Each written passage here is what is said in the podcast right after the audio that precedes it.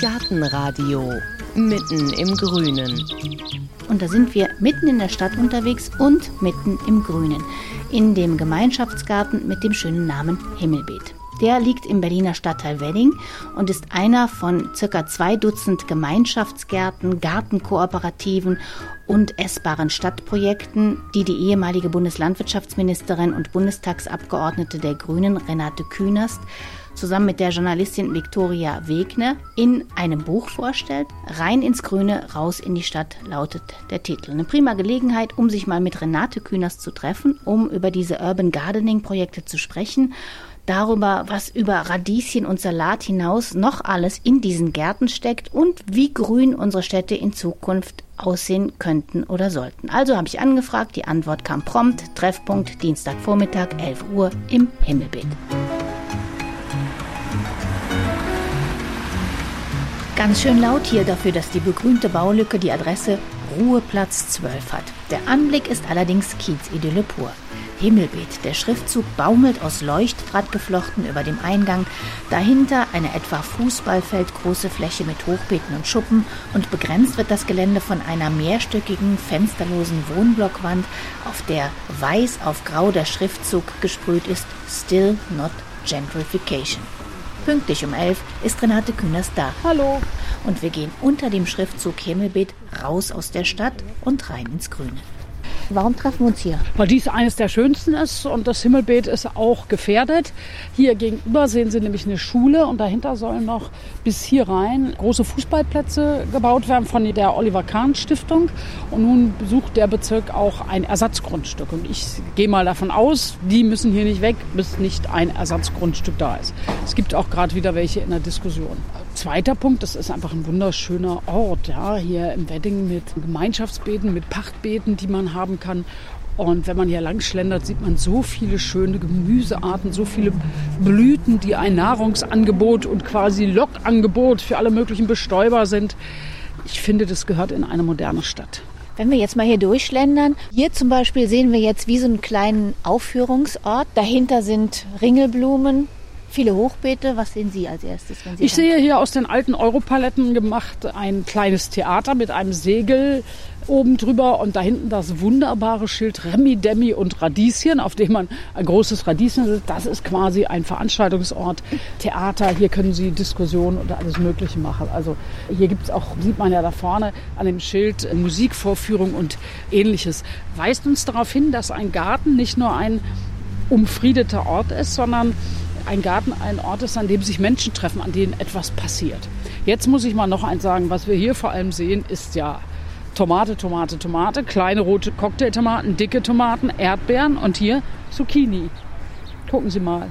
Echte Zucchini-Pflanzen und da haben wir schon dicke Blüten und danach muss dann da unten eigentlich mal dann die Zucchini kommen. Ne? Also wir ich merke sehen. schon, Sie müssen überhaupt nicht nachgucken. Sie kennen sich wirklich aus. Ich kenne mich wirklich aus. Sonst hätte ich nicht gesagt, wow, ich muss in meinem Leben noch mal ein Gartenbuch schreiben. Und dann hat die Chefin vom Kaiwei Verlag zu mir gesagt, die sie zufällig bei einem Abendessen traf, ja, da müsste man aber eine gute Idee haben. Also es gibt schon so viele Gartenbücher. Und ich habe gesagt, ja, wir schreiben mal nicht über die weißen Gärten von Sissinghurst, sondern über die Urban Gardening Projekte, die es in den Städten gibt. Die sind ja nicht nur Gemeinschaftsgärten für die, die da gärtnern.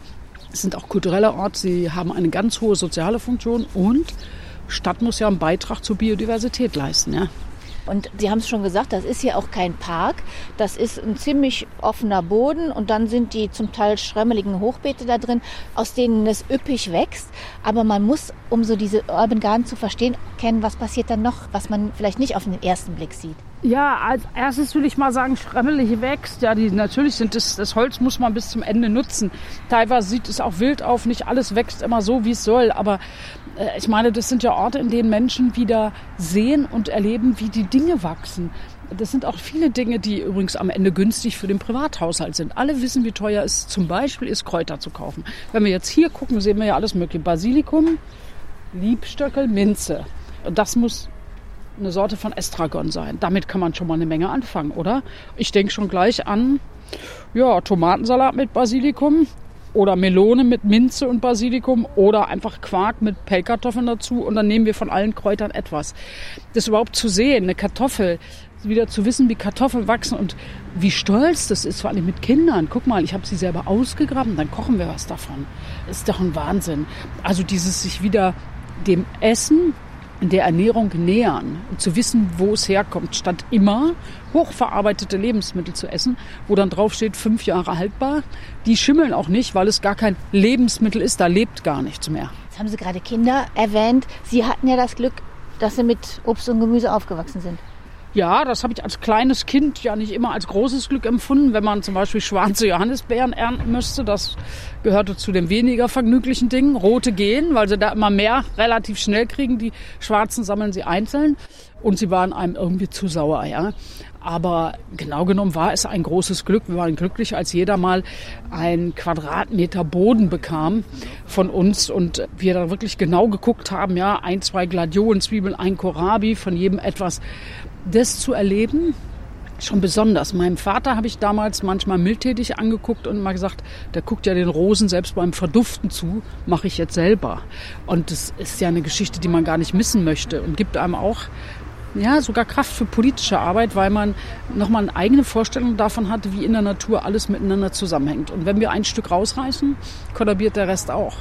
Das heißt, wenn Sie abends manchmal nach Hause kommen, gehen Sie auf den Balkon und entspannen dann, indem Sie mal den Basilikum kraulen?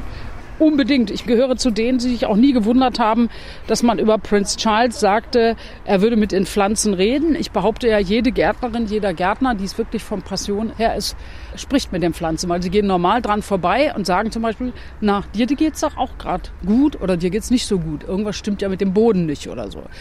Das ist doch eigentlich eine Art, wie der Mensch ja mit Natur kommuniziert. Ja.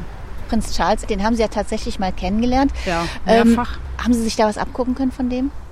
Ich hatte als Ministerin hatte ich dann die große Freude, weil er sich, er glaube ich auch froh war, dass es mal in Europa eine Ministerin gibt, die sich wirklich für Agrarwende, für ökologische Landwirtschaft einsetzt. Da hatte ich dann die besondere Ehre und Freude, bei ihm zu Hause in Highgrove zu sein, auf seinem Landsitz. War wunderbar. Er kennt sich extrem gut aus in allem. Als ich später nochmal zu dem Farm Manager ging, hatte eine große Organic Farm dabei, der mich fragte, na, wie war es denn beim Tee, beim Prinzen und all sowas, habe ich zum Beispiel gesagt, na, ein Wahnsinnsgarten, ist ja auch ein Wahnsinnsgarten, gestaltet, alte Sorten, also er hat faktisch mehrere Privatgärten ums Haus. Ich sagte also, davon träume ich, einen solchen Garten in meinem Leben zu haben. Sagt er im trockenen Englisch, you should also dream to have seven gardeners ja, das ist eben auch Charles. Er hat natürlich auch das Geld, Gärtnerinnen und Gärtner anzustellen, die sozusagen die Fläche rund um dieses Landsitz, die extra Gärten und so bestellt, mal jenseits der Farm, die ja ein eigenständiges wirtschaftliches Unternehmen ist. Aber man sieht, dass er ein großes Interesse an der Vielfalt hat und eine Menge weiß über Naturkreisläufe. Renate Kühners ist total bei der Sache. Während sie spricht, knipst sie ununterbrochen alles, was da wächst. Man muss die Chance nutzen, Fotos zu machen. Zum Beispiel hier, ist es Dill oder? Fenchel. Fenchel. Fenchelblüten gegen den Himmel. Ist doch gut. Also da können Sie sich immer noch begeistern für alles. Ich kann mich für alles begeistern. Ich finde es so schön. Das Einzige, wo ich mal Probleme mit hatte in den letzten Jahren, war, dass ich in meinem Hochbeet, wir haben noch einen Garten in Schleswig-Holstein, Häuschen, habe ich zwei Hochbeete mit einer installierten Bewässerungsanlage, wo so ein Wasserfühler drin ist, wenn es ganz trocken ist und nicht genug regnet, kommt da ein bisschen Wasser über den Schlauch. Da habe ich mal alte Samen von Mangold, so viele ausgebracht, dass in der ganzen Nachbarschaft keiner mehr Mangold von mir wollte. Da bin ich mal übers Ziel hinausgeschossen. Ich selber wollte aber eigentlich auch kein Mangold mehr für den Zeitpunkt. Ja. Was man hier jetzt auch gerade schön sieht, das ist Agastache. Und da sind unheimlich viele Bienen dran. Ja, Agastache ist ja auch eine Pflanze, die sich sehr gut hält, die sogar schön ist im Staudenbeet, weil sie einfach doch schon eine gewisse Fülle kriegt, mit kargen Böden auskommt und so schöne lila Kerzen aus lauter kleinen Blüten hat, Bienen, Hummeln, da ist gerade eine Hummel, ganz viele da drin und die kann man und soll man auch stehen lassen, weil die Samenkörner habe ich bei mir zu Hause schon Meisen drin hängen gehabt. Dann wippte der ganze Busch, weil die Meisen sich oben die Samen rausgeholt haben im Winter. Also das muss man erst im nächsten Frühjahr wieder beseitigen. Ja. Man sieht, man ist Teil von einer großen Restaurantkette, wenn man gärtnert. Es gibt heute viele Menschen, die mitgärtnern in all diesen Urban Gardening Projekten. Als Sie von 2001 bis 2005 Landwirtschaftsministerin waren, da gab es die ja noch gar nicht. Wann haben Sie denn das erste Mal so richtig wahrgenommen?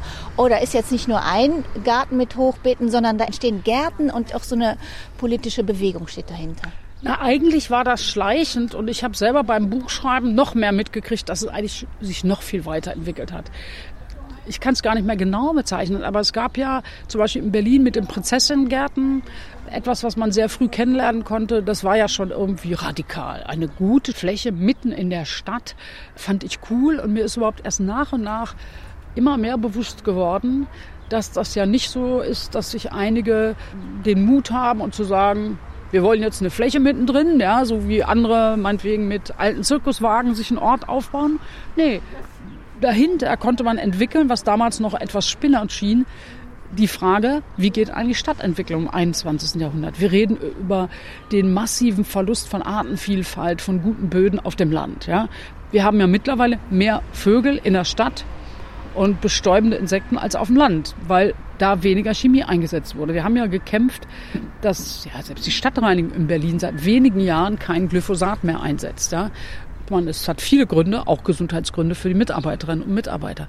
Es hat sich irgendwie nach und nach entwickelt, bis dann irgendwann aus ganz vielen Ecken die verschiedenen Sachen kamen und sich auch bei mir zu einem Bild verbunden haben.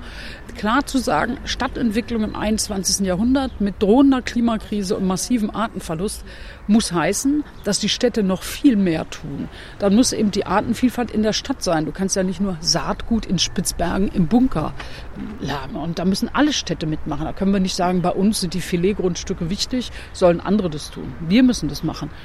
Und dann kam dazu, dass ja, sag ich, Berlin auch, Berliner Stadtgrün rechnet heute, wenn sie Fläche berechnen und pflegen wollen, eben nicht nur die Stadtparks dazu, sondern die Bäume in der Stadt werden als Schattenspender, als quasi kleine CO2-Senke mitgerechnet und die Urban Gardening Projekte auch.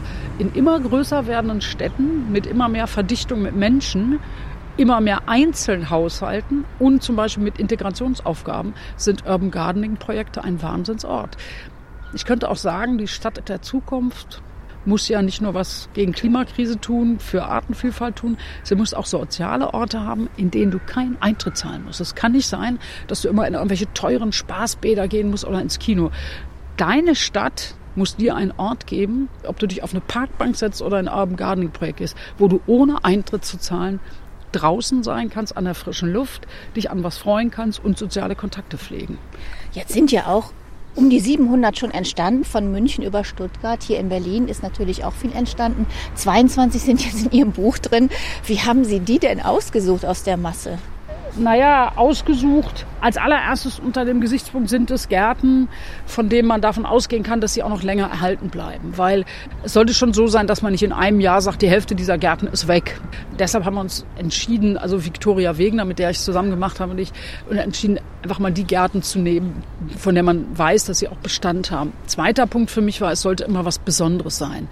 Besonders im Sinne von, jeder hat so seine eigene Geschichte. Zum Beispiel natürlich der erste große Garten in Andernach, wo man angefangen hat, den Stadtgraben zum Gemeinschaftsgarten zu machen. Es war 2010 oder 2011, als das Jahr der Biodiversität war und plötzlich Bundesmittel zur Verfügung standen. Und die sich überlegt haben, ah, dann machen wir mal in den Stadtgräben und so, so Gemüseprojekte für Biodiversität ohne sich zu überlegen, was sie im Jahr danach machen. Aber sie fanden die Idee so cool, dass sie es dann weitergemacht haben und sind jetzt Pionier. Da machen sie es auch mittlerweile mit einer Beschäftigungsagentur für Langzeitarbeitslose. Da darf aber auch jeder ernten. Das ist ja eigentlich auch das einzige Beispiel, wo das mal von oben kam. Sonst ist immer die Basis, die irgendwie anfängt zu gärtnern. Und bei Andernach war es eigentlich die Stadt, die damit angefangen hat. Ja, die Stadt. Und das ist doch das Kuriosum. Das Bundesumweltministerium schreibt Gelder für Biodiversität aus, weil man ja was für Biodiversität tun soll. Und ein Referent in der Stadt, Herr Kossack, macht sich Gedanken und sagt, ja, das Geld nehmen wir, machen wir mal. Und daraus ist eine nachhaltige Idee entstanden. Er hat mir selber gesagt, es ist ja ein Interview von ihm im Buch, dass er erstmal sich gar keine Gedanken gemacht hat, sondern gesagt, oh, tolles Projekt, nehme ich, ja, es ist eine Attraktion für diese Stadt. Jetzt machen sie es immer und haben jedes Jahr einen anderen Schwerpunkt, mal Tomaten, mal Salate und dann ist das Stadtfest im Herbst nicht mehr einfach ein Europafest oder so, sondern es heißt dann Tomatenfest oder Salatfest und wird danach ausgerichtet. Ein anderes Projekt, das auch nicht so entstanden ist, wie wir uns klassisch Urban Gardening Projekte so als Gemeinschaftsgärten vorstellen, ist die Gemüsewerft in Bremen. In Bremen hat es sich quasi aus einer gemeinnützigen AG entwickelt, die mit Menschen mit Behinderungen arbeiten. Die haben dann an einer alten Werft so ein Hochbeet Parcours da aufgestellt und diese Menschen mit Behinderung erleben jetzt, dass sie, ich sag mal, eine andere Arbeit hat, als in irgendwelchen Werkstätten simple Arbeit äh, zu machen, sondern die sind jetzt in dem Projekt tätig. Samstags kann man da einkaufen. Und der Witz ist an der Stelle, dass auch die Menschen mit Behinderung ja mittlerweile dann integriert sind, weil es da mal Sommerkino gibt, Yogakurs im Sommer draußen. Es gibt einen alten Straßenbahnwagen, den man auch mieten und nutzen kann, um da so schöne Diners mit Gemüse aus dem Garten zu machen. Die haben sich sogar vergrößert, weil die alte Kelloggs Fabrik in Bremen jetzt nicht mehr für Essensherstellung genutzt wird, sondern ein Windradhersteller und Aufbauer hat das äh, gekauft und hat denen dann gesagt, ihr könnt gerne das Geländer 80 Meter lang an der Weser haben. So insofern erweitern die sich jetzt noch. Die Erweiterung habe ich ja noch nicht gesehen, da muss ich jetzt unbedingt hin und ich muss mir mal überlegen, sonst haben sie immer so ja, den Wettbewerb, wer hat am meisten Geld und kann sich die teuren Mieten in der Wasserlage leisten, um da ein Restaurant aufzumachen. Und jetzt ist es einfach ein soziales Projekt. Also wem gehört die Stadt? Da ist die Antwort. Und was fotografieren Sie da jetzt schon wieder mit Begeisterung? ja, ne? Also Entschuldigung, dass ich jetzt zwischendurch immer fotografiere, das müssen ja Bohnen sein. Ist das nicht ein Wahnsinnsrot? Die haben eine tolle Farbe, das Koralle fast. Fast Korall, ja. Genau. Und ich finde, die winden sich hier eigentlich, bräuchten die ein höheres Gestänge, sage ich mal. Da müsste jemand hier mal drei ganz hohe Sachen machen, damit sie wirklich gut wachsen und nicht verwachsen. Sonst kommst ja. du nachher nie wieder an die ist Bohnen auch nicht ran. größer als wir? Nee, ist nicht größer als wir, aber es müsste eigentlich mindestens zwei Meter hoch mehrere Stangen haben. Aber sind doch die Farben schön. Zum Beispiel auch. Solche Bohnen gab es bei meinen Großeltern im Garten auch in Recklinghausen, aber dann immer diese versetzten, schrägen Bohnenstange und wir sind als Kinder da immer durchgelaufen. Wir durften durchlaufen, aber wir wussten haargenau, das gibt ein heiliges Donnerwetter von meinem Opa wenn wir da irgendwas kaputt trampeln. Ja. So, hier sehen wir natürlich Gärtners große Lust. Hier die Bohnen, die höhere Stangen brauchen. Wunderbaren dunklen Pflücksalat und hier war die Schnecke da vorne, die zwei Mangoldpflanzen, werden natürlich jemanden zu Tränen rühren. Könnt ihr jetzt Ihr Einsatz kommen mit Ihren Mangolds-Samen, dass Sie da mal ein bisschen ja, nachhelfen? Ja, ich hätte noch welchen, genau, noch mal hinterher. Ist doch wild. Sie mal, die Tomate, die ist aber noch nicht wirklich optimal gepflegt. Die hat lauter Seitentriebe und hier zum Beispiel solche muss man immer ausgeizen oder den.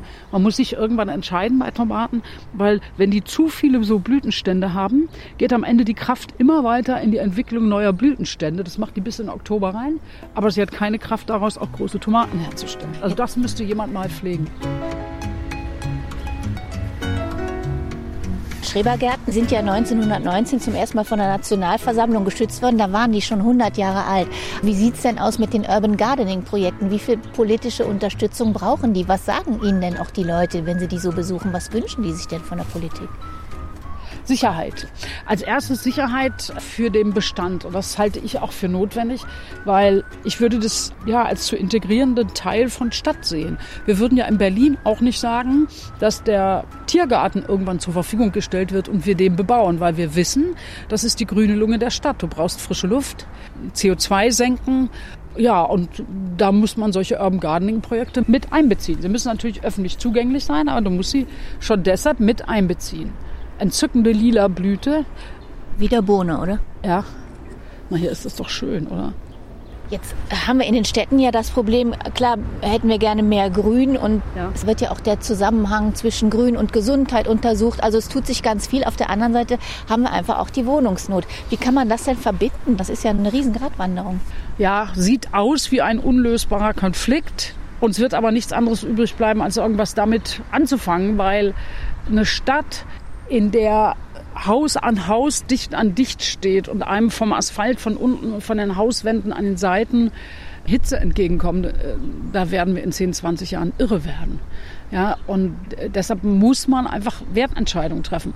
Und ich glaube, dass wir viele Flächen haben, in denen wir sagen können, Verdichtung. Ich nehme mal ein Beispiel, das früher ja kaum genutzt wurde, nämlich diese Supermärkte die immer Flachbauten sind. Glücklicherweise gibt es ein paar Supermarktketten, die sagen, wir reißen unsere alten Flachbauten ab und bauen aus der gleichen Fläche unten den Supermarkt und darüber mehrere Stockwerke Wohnungen. Beispiel Tankstellen. Genau genommen müssen wir von der These ausgehen, dass wir weniger Tankstellen brauchen in Zukunft. Ja?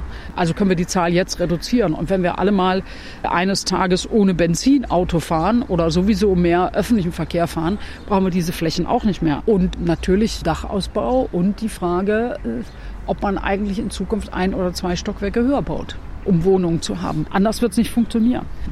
Ich habe auch deshalb gefragt, weil in Ihrem Buch, da ist ja das Beispiel von Hamburg angeführt. Ach so, die Autobahn. Wo, wo, hm, das ist ja auch mal eine kreative Lösung. Ja, genau. In Hamburg haben Sie jetzt äh, den Punkt, dass Sie ein Stück einer Autobahn überdachen und dort neue Grünfläche anlegen. Öffentliche Grünfläche und Kleingärten. Warum? Weil nebenan eine Kleingartensiedlung für 3000 Wohnungen weichen muss.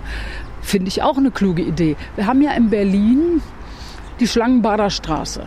Das ist ein riesen Neubau drum über dem Stadtring, also über der Autobahn.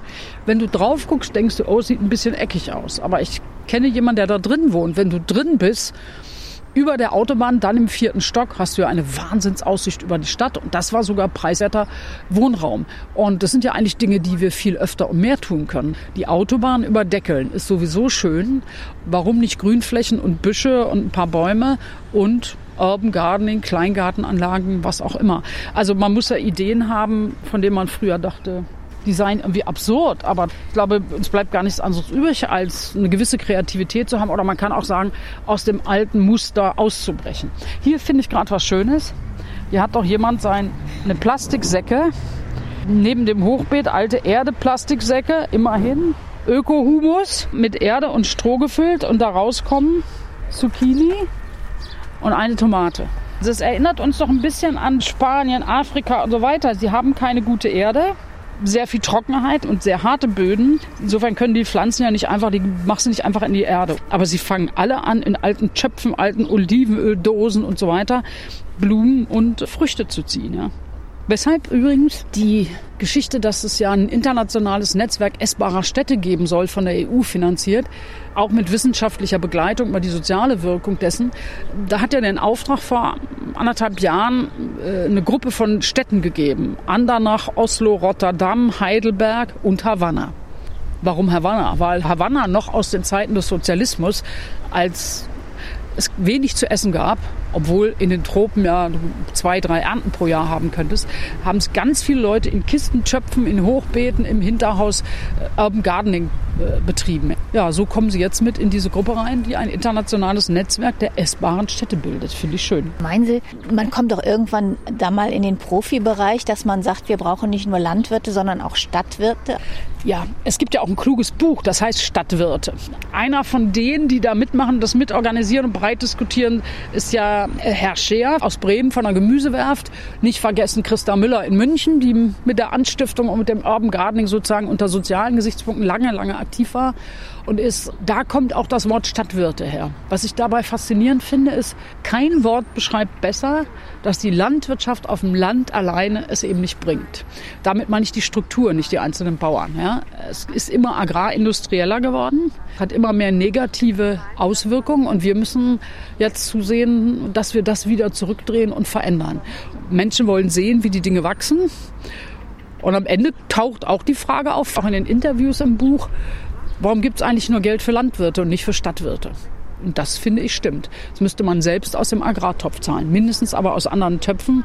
Wenn wir jetzt über Artenvielfalt, Klimawandel und anderes reden oder Natur in der Stadt, muss es Geld geben dafür, dass die Bürgerinnen und Bürger Dinge selbst machen. Ja. Hier, Bienenbrunnen. Ah, und es ist eine drin. Weg ist sie. Was denn Bienenbrunnen? Da sehen Sie mal. Bienenbrunnen ist eine ganz schicke Sache. Toll finde ich das. Tolle Idee ist jetzt so ein kleiner blauer Eimer, da sind Steine drin und da krabbeln Bienen. Und Wasser. Tolle Idee. Bienen brauchen auch Wasser, wenn es trocken ist. Bienen, wenn Sie die in eine Schale hinstellen mit Leitungswasser, gehen sie nicht ran. Bienen brauchen Wasser, das auch mit Mineralien und so versehen ist. Und deshalb gehen die am Ende in die Untersetzer von Töpfen, wenn das Wasser einmal durchgelaufen ist. Oder sie gehen auch in Steine. Ich habe zu Hause einen alten Stein mit einer Vertiefung. Da gehen sie oft ran, wenn ich Wasser reingieße weil da offensichtlich der Stein selber Mineralien hat. Deshalb scheint es hier praktisch zu sein. Die Bienen können auch nicht untergehen im Wasser oder abrutschen, sondern sie krabbeln auf diesen Stein rum und unten ist ein bisschen Wasser drin. Also sie holen sich quasi Feuchtigkeit vom Stein zusammen mit irgendwelchen Mineralien. Kluge Leute. Apropos kluge Leute, Sie sind ja viel auf Reisen. Gucken Sie sich dann auch an, wie andere umgehen mit städtischem Grün? Und können wir uns da vielleicht irgendwo was abgucken?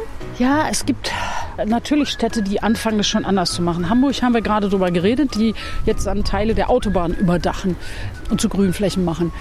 Es gibt international hier und da immer Städte, die viel mehr Grün jetzt mittlerweile einbauen und darüber diskutieren. Barcelona hat, nachdem sie überall Häuser, Häuser, Häuser hingebaut haben, jetzt angefangen, einen vernetzten Stadtpark zu bauen, indem sie überhaupt ein paar Grünflächen, die sie haben, in einen Verbund bringen, indem sie auch überall Straßenbäume nachträglich reinsetzen. Auch weil die Stadt so brüllend heiß wird. Singapur ist viel weiter. Die sind zwar politisch extrem streng, aber Singapur versucht, mit der Umweltfrage umzugehen. Da ist es ja auch tropisch heiß und Singapur möchte ein guter Wirtschaftsstandort sein, wo Menschen gerne hinkommen. Unternehmen internationales kriegt heutzutage kaum jemand nach Shanghai oder Peking, ja, weil da die Luftbelastung so extrem ist. Gut, Singapur sagt, wir versuchen es anders. Sie haben überall Stadtgrün, sie begrenzen die Anzahl der Autos und jeder neue Stadtteil, der da gewonnen wird, wird ganz anders ökologisch aufgebaut. Also die Wohnung auf einem hohen Standard, der gesamte fahrende Verkehr außer Fahrrädern unterirdisch, auch der Lieferverkehr und zwischen den Häusern oben ist es so, dass da Grünflächen sind, sogar Urban Gardening Flächen, Flächen, in denen du dich so aufhalten und spielen kannst und Fußgänger. Ja. Also ich sage mal ziemlich das Gegenteil von dem, was man in Berlin am Hauptbahnhof heute sieht. Das ist ein architektonisches Grauen. Also wenn man Versagen städtebaulich darstellen will, muss man den Hauptbahnhof und das Drumherum angucken. Alles so schmale Fenster wie Schießscharten, dass selbst das Ministerium, Wissenschaftsministerium am Bahnhof gerade neu gebaut, nicht mal irgendwo meinetwegen an zwei Stockwerken umlaufende Balkone für Kübelpflanzen hat oder so, da denkst du wirklich, die leben 1848, ja. In Singapur würden die Leute wahrscheinlich vor Schreck umfallen, weil da wird so viel Grünfläche eingeplant dazwischen. Da darfst du gar nicht alles bebauen. Oder die Häuser haben an der Außenwand so fast riesige Balkone, breite, die du aber gar nicht als Balkon nutzt, sondern da wachsen Pflanzen, Büsche, Bäume, sodass die ganze Hausfassade grün aussieht. Weil sie einfach sagen, das ist auch für die Leute, die hinter diesem Fenster leben, nicht nur Wohltat fürs Auge, sondern auch für die Luft und weil dieser ganze Stadtraum insgesamt sich ja mit Sauerstoff versorgen muss. Wo ich unheimlich erstaunt war, ich war vielleicht vor zehn Jahren mal in Paris und jetzt neulich nochmal und da hat sich unheimlich viel getan in ja. Sachen Grün. Genau. Paris hat aber auch nicht nur mit Grün angefangen, sondern die Bürgermeisterin und Vorgänger haben ja schon sehr früh angefangen in der Innenstadt, zum Beispiel den Freitagabend eine der zentralen Straßen fürs Inline-Skating freizugeben. Und sie sperren immer mehr Straßen in der Innenstadt, weil sie sagen, die Luft muss besser werden. Und sie haben ein Riesenprogramm für Stadtgrün aufgelegt. Beginnt jetzt in Berlin aber auch, weil jetzt eine Kampagne angefangen hat über Stadtgrün. Wo wollt ihr mehr Grün? Was ist euch wichtig? Wo Gärten mit eingerechnet werden und auch finanzielle Unterstützung kommen soll. Es gibt ja jetzt auch ein ganz neues Forschungszentrum für Neurourbanistik. Da geht es ja auch darum, dass jetzt Forscher mal interdisziplinär gucken, wie wichtig ist Grün auch für die Gesundheit von den Leuten. Also da geht es jetzt erstmal ja. um den Zusammenhang mit Depressionen und Schizophrenie. Das kostet die Gesellschaft ja auch was, wenn die Leute krank werden, wenn kein Grün da ist.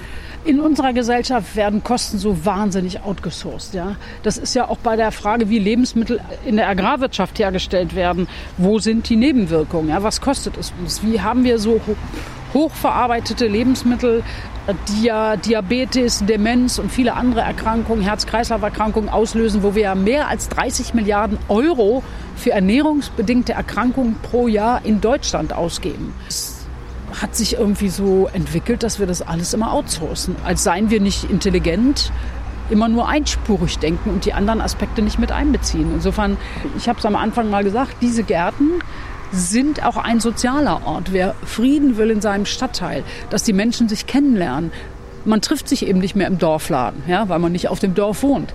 Wenn man will, dass Integration gelingt, dass Menschen anderen Ursprungs, die jetzt hier leben, Kontakt zu anderen haben, dann muss man diese niedrigschwelligen, ja, eintrittsfreien Orte schaffen. Wo stehen wir denn jetzt gerade nach, ich sag mal, zehn Jahren Urban Gardening? Wo könnte es denn noch hingehen? Sind Sie da optimistisch? Ich glaube, dass wir mit dem Urban Gardening die ersten Schritte gemacht haben, aber auch nicht mehr.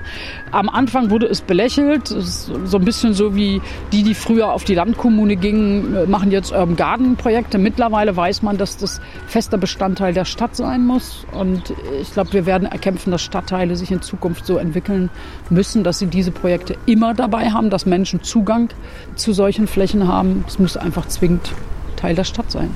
Geschenkt kriegt man natürlich nichts, wenn man viel Grün in der Stadt haben will. Ich erinnere mich sehr gut daran, dass wir 1989, 90, als wir Rot-Grün als Landesregierung damals noch in West-Berlin hatten, dass unsere Umweltsenatorin mühevoll gekämpft hat, um die Grünflächen am Rand der S-Bahn-Strecken zu erhalten und viele andere auch. Da gab es nämlich schon die Debatte über Bebauung und Verdichtung und dass jedes Stück Grün bebaut werden müsste mit Wohnungen. Und Michaele Schreier hat dann quasi uns erklärt, guck mal, eine Stadt besteht quasi aus Klarsichtfolien, die du übereinander legst. Die Bahnstrecken, Straßen, Krankenhäuser, Schulen, Kindergärten. Er hat gesagt, leg immer eine Folie übereinander und du musst aber immer auch eine Folie haben, wo du von oben drauf guckst und siehst, wie viel Grün hat die Stadt und ist dieses Grün miteinander verbunden. Deshalb ist man ja dann auf damals noch für bekloppt gehaltene Ideen mit diesen grünen Brücken gekommen und ähnlichem, weil die Gebiete müssen miteinander verbunden werden, damit die Tiere Lebensraum haben. Es reicht also nicht nur vom Baum zu Baum zu fliegen. Heute ist sozusagen die Stadtkarte für Grün heißt, äh, Grünflächen gehören zur Infrastruktur und jetzt nicht mehr die Grünflächen der 70er Jahre, Koniferen, ewig gemähter Rasen und so ein bisschen Grün, wo man noch Chemie einsetzte. Das ist ja auch erst vor Jahren ausgelaufen, dass man das nicht mehr mit Chemie auch in Stadtparks macht, der Gesundheit und der Artenvielfalt wegen. Und heute müssen wir jetzt einen nächsten großen Schritt gehen, der vielleicht einfacher ist als damals, aber den wir auch nicht geschenkt kriegen, nämlich, dass dieses Stadtgrün und die Charta für Stadtgrün wirklich heißt, dass wir Flächen sichern und dass sie dann wirklich gesichert sind und niemand mehr auf die Idee kommt, zehn Jahre später zu sagen, weg damit ein Haus gebaut. Wir werden das Problem anders lösen. Aber wenn ich jetzt in den Deutschen Bundestag gehe und man da diskutiert, wird es dann doch bei einigen immer noch mildtätig belächelt. Ja? Aber jetzt muss man Nägel mit Köpfen machen. Das muss sozusagen in das Stadtentwicklungsrecht rein, dass das dazugehört. Und das ist einfach Definition Stadt im 21. Jahrhundert. Anders wird es nicht gehen. Wir werden uns sonst in unseren Häusern einschließen müssen. Und wenn wir jetzt noch mal ganz kurz zu Ihrem Buch zurückkommen, da ist ja auch immer was Kulinarisches dabei. Beim Himmelbeet ist es Kapuzinerkresse, wo man Kapern, falsche Kapern draus ja. machen kann. Haben Sie auch noch ein Rezept, das Sie uns mit auf den Weg geben können? Mein Mangold-Rezept, das liegt aber daran, dass ich eben letztes Jahr im Frühjahr von einer kleinen Samentüte verschiedene Sorten buntes Mangold mich also nicht geglaubt hat, dass aus jedem Samenkorn was rauskommt. Und deshalb ist Mangoldauflauf mein Hammerhit-Rezept. Geht ganz simpel.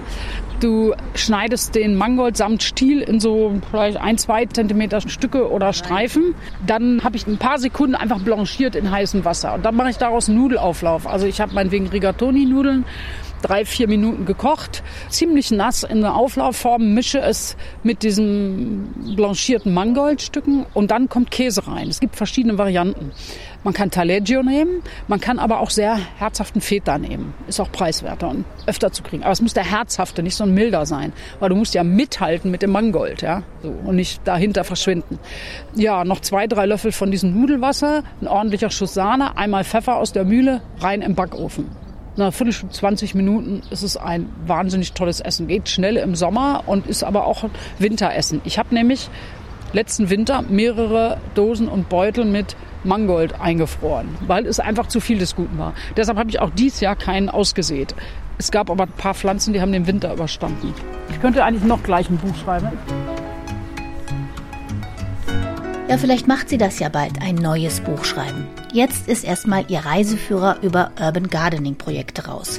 Rein ins Grüne, raus in die Stadt heißt das Buch.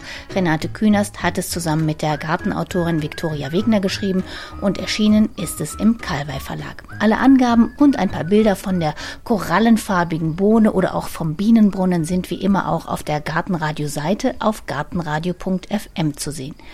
Ich sage danke fürs Zuhören. Mein Name ist Heike Sikoni. Machen Sie es gut. Gartenradio Gezwitscher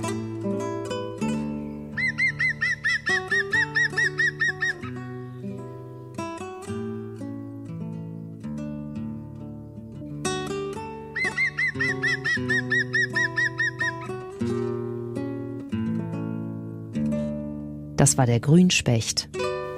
In der nächsten Folge hören Sie Gartentipps vom Profi. Es gibt immer mehr Sturm, es gibt plötzlich schlagartig Regen, so viel Regen, wie man eigentlich äh, sonst den Rest des Monats braucht. Es wird natürlich dann wieder trocken, sehr lange und heiß auch sehr lange.